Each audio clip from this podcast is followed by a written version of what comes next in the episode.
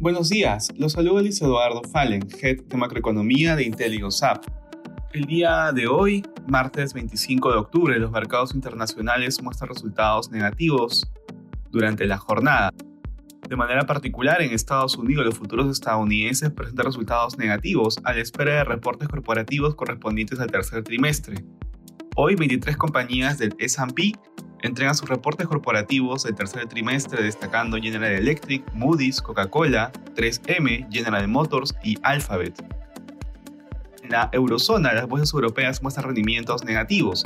Se ha publicado que la confianza de los empresarios alemanes ha caído nuevamente en octubre, según refleja el índice elaborado por el Instituto de Investigación Económica de Múnich, que se ha situado en los 84.3 puntos desde los 84.4 del mes pasado, alcanzando así su valor más bajo desde mayo del 2020.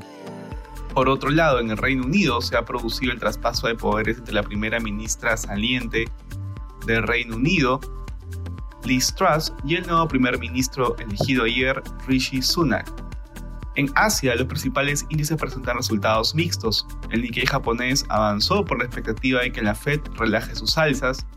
Por su parte, las acciones chinas repuntaron después del desplome de la sesión anterior por el temor a la nueva dirección política del país.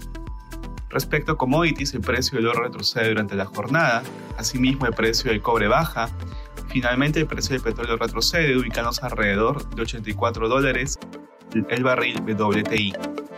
Gracias por escucharnos. Si tuviera alguna consulta, no duden en contactarse con su asesor.